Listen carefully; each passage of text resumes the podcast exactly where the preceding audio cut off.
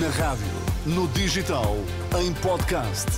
Música para sentir, informação para decidir.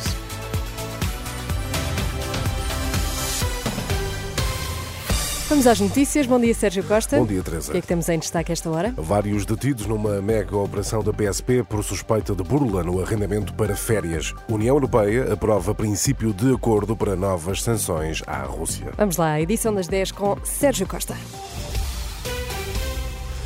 Mais de uma dezena de detidos em mega operação da PSP no Grande Porto. Em causa estão suspeitas relativas a um esquema de burla no arrendamento para residências de verão, para férias. De acordo com fonte da PSP, contactada pela Renascença, na sequência da investigação estarão a ser realizadas mais de duas dezenas de buscas domiciliárias e não eh, domiciliárias. Protestos das forças de segurança podem pôr em risco a estabilidade no país. Receio manifestado à Renascença pelo presidente do Observatório de Segurança, Criminalidade Organizada e Terrorismo, questionado sobre eventuais eh, violações da lei da manifestação no protesto da passada segunda-feira junto ao Capitólio.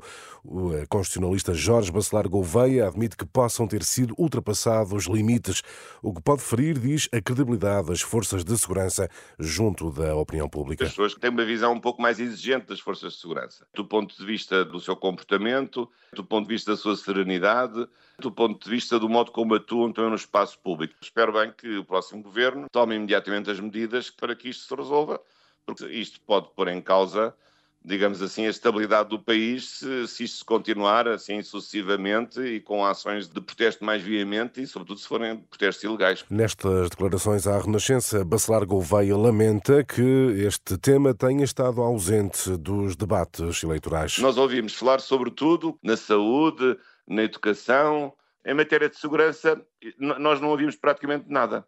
E no dia do debate, depois a única resposta dos dois líderes que estavam a debater, um diz que não debatia sobre coação, que eu sabe as polícias não fizeram nenhuma coação, fizeram um protesto veemente, possivelmente ilegal, mas isso não é coação.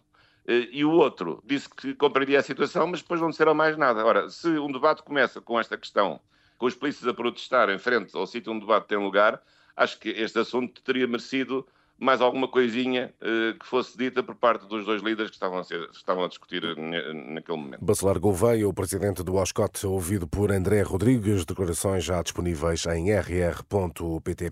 E em plena crise de protestos das forças de segurança, o Ministério da Administração Interna anuncia a adjudicação de um concurso de aquisição de mais de 700 veículos para a GNR e a PSP. De acordo com uma nota do Ministério, trata-se de um concurso internacional no valor total de 22 2 milhões de euros.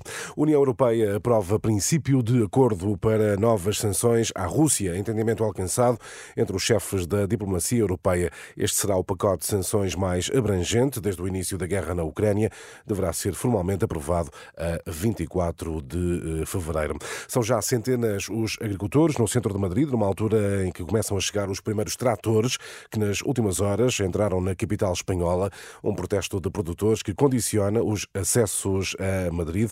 Os tratores dirigem-se para o Ministério Espanhol da Agricultura. Não é uma imagem muito comum, eh, Teresa, tratores eh, num perímetro urbano, numa eh, cidade, mas é o cenário a esta hora em Madrid, mais um protesto de agricultores. Obrigada, Sérgio Costa. Até já.